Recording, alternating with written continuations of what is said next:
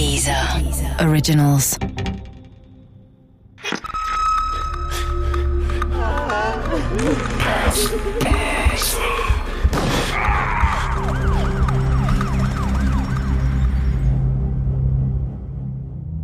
Stadt in Angst, Teil 4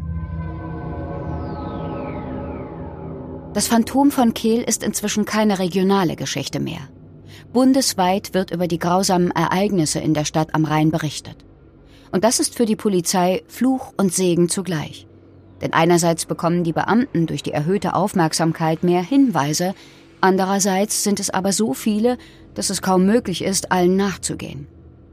Der Leiter der Sonderkommission Heck entscheidet, nur ausgewählten Hinweisen nachzugehen, diesen dann aber so gründlich wie möglich.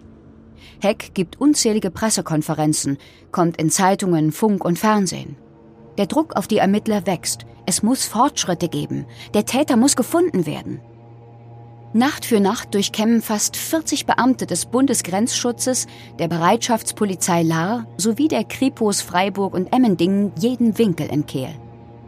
Doch den, den sie suchen, finden sie nicht.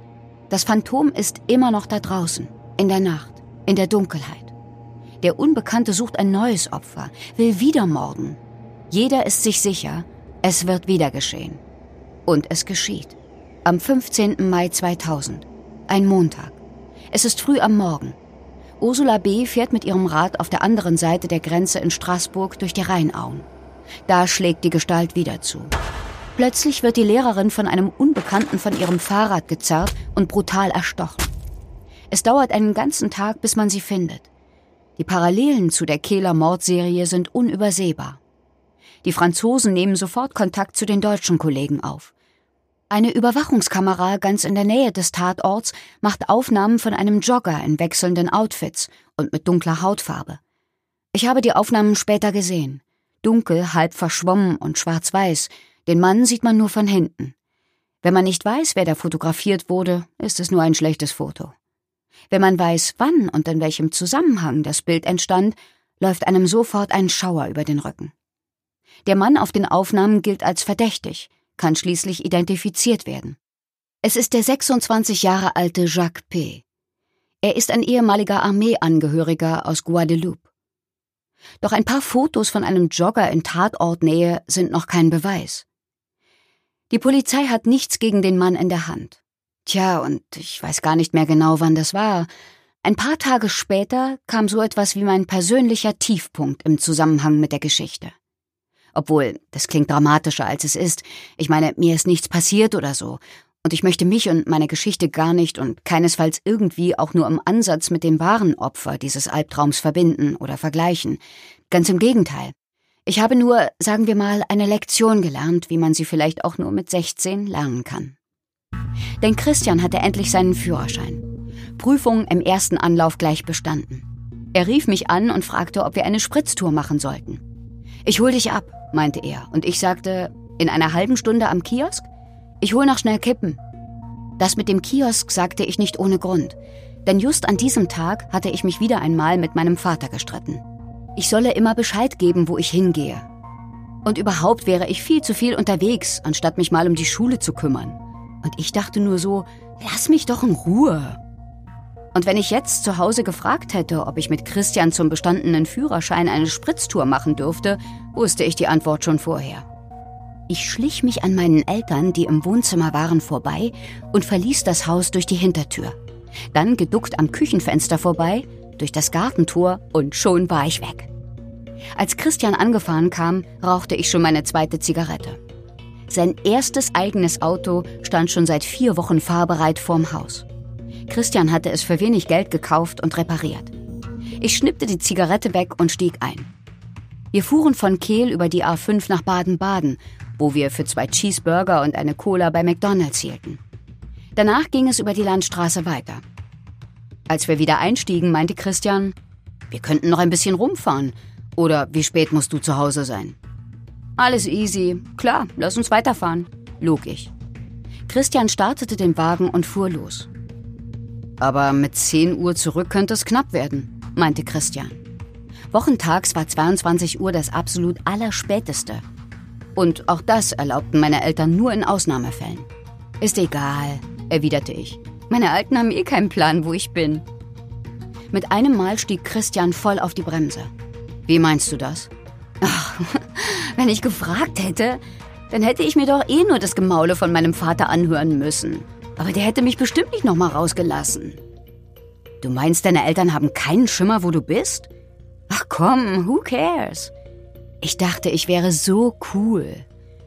Christian fand das gar nicht. Bist du total bescheuert? Mit dem Phantom, das da draußen rumrennt, das, das kannst du nicht machen. Deine Eltern machen sich wahrscheinlich tierische Sorgen. Wow, was ist denn mit dir los?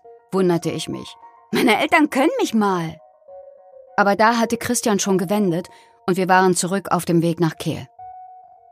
Pff, du bist ja schlimmer als mein Alter, flüsterte ich halblaut. Du bist eine echt dämliche Kuh, erwiderte er und dann sprachen wir kein Wort mehr, bis wir vorm Haus meiner Eltern standen. Ich stieg aus, Christian auch, was er sonst nie tat. Ich glaube, er wollte meinen Eltern alles erklären, aber dazu kam es nicht. Die Haustür flog auf, mein Vater kam herausgestürzt, meine Mutter blieb hinter ihm im Türrahmen stehen. Was fällt dir ein? brüllte mein Vater. Einen Moment lang dachte ich, mein Vater spräche mit mir, aber tatsächlich meinte er Christian.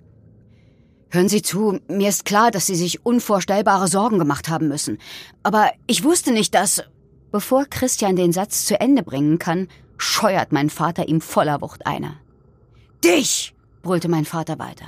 Dich will ich hier nie wiedersehen. Verstehst du? Verschwinde. Und zwar sofort.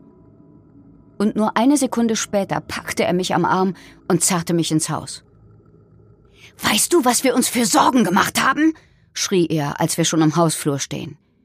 Erst jetzt sehe ich, dass mein Vater Tränen in den Augen hat und meine Mutter komplett verheult ist. Auf dein Zimmer, sofort!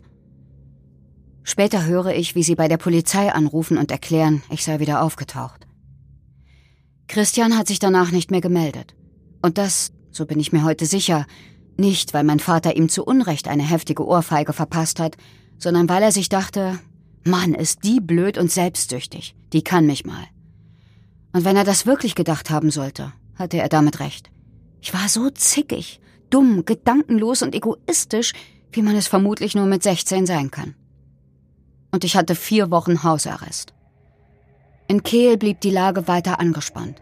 Nach wie vor meldeten Bürger bei der Polizei nächtliche Auffälligkeiten. Eine Frau entdeckt auf einem Baugerüst vor ihrem Schlafzimmerfenster eine dunkle Gestalt. Sie ruft die Polizei, die nur Minuten später eintrifft. Doch der Unbekannte ist schon verschwunden. Die Beamten vermuten, dass er durch die Gärten geflüchtet sein könnte. In jedem Fall spricht alles dafür, dass die Person über sehr gute Ortskenntnisse verfügen muss. Wochen vergehen, Monate. Lange schien die Situation aussichtslos zu sein. Die Polizei fand einfach keine heiße Spur aber ohne konkrete Erfolge kamen Zweifel auf, ob man das Phantom überhaupt jemals fassen würde. Frank Lönig von den badischen neuesten Nachrichten erinnert sich. Es gab selbstverständlich Zweifel, dass die Ermittlungen Erfolg haben würden. Das lag auch daran, dass die Polizei äh, mit einem gigantischen Aufwand vor Ort war und lange Zeit auch keine Fortschritte berichten konnte. Es gab eine Sonderkommission mit 50 Beamten. Es gab dazu eine große Polizeipräsenz in der Stadt, wo auch die Bereitschaftspolizei geholfen hat. Und trotzdem hat man lange Zeit das Gefühl gehabt in Kehl, man kommt nicht voran. Inzwischen ist das Jahr 2000 fast vorbei. Da kommt es am 8. Dezember wieder zu einem Übergriff. Wieder eine Radfahrerin. Nur mit viel Glück schafft die Frau es, dem Täter zu entkommen. Wieder gehen Dutzende Hinweise ein. Wieder bleibt die Polizei ohne Fahndungserfolg. Es scheint, als würde das Phantom von Kehl ein Phantom bleiben. Doch dann passiert etwas absolut Unfassbares.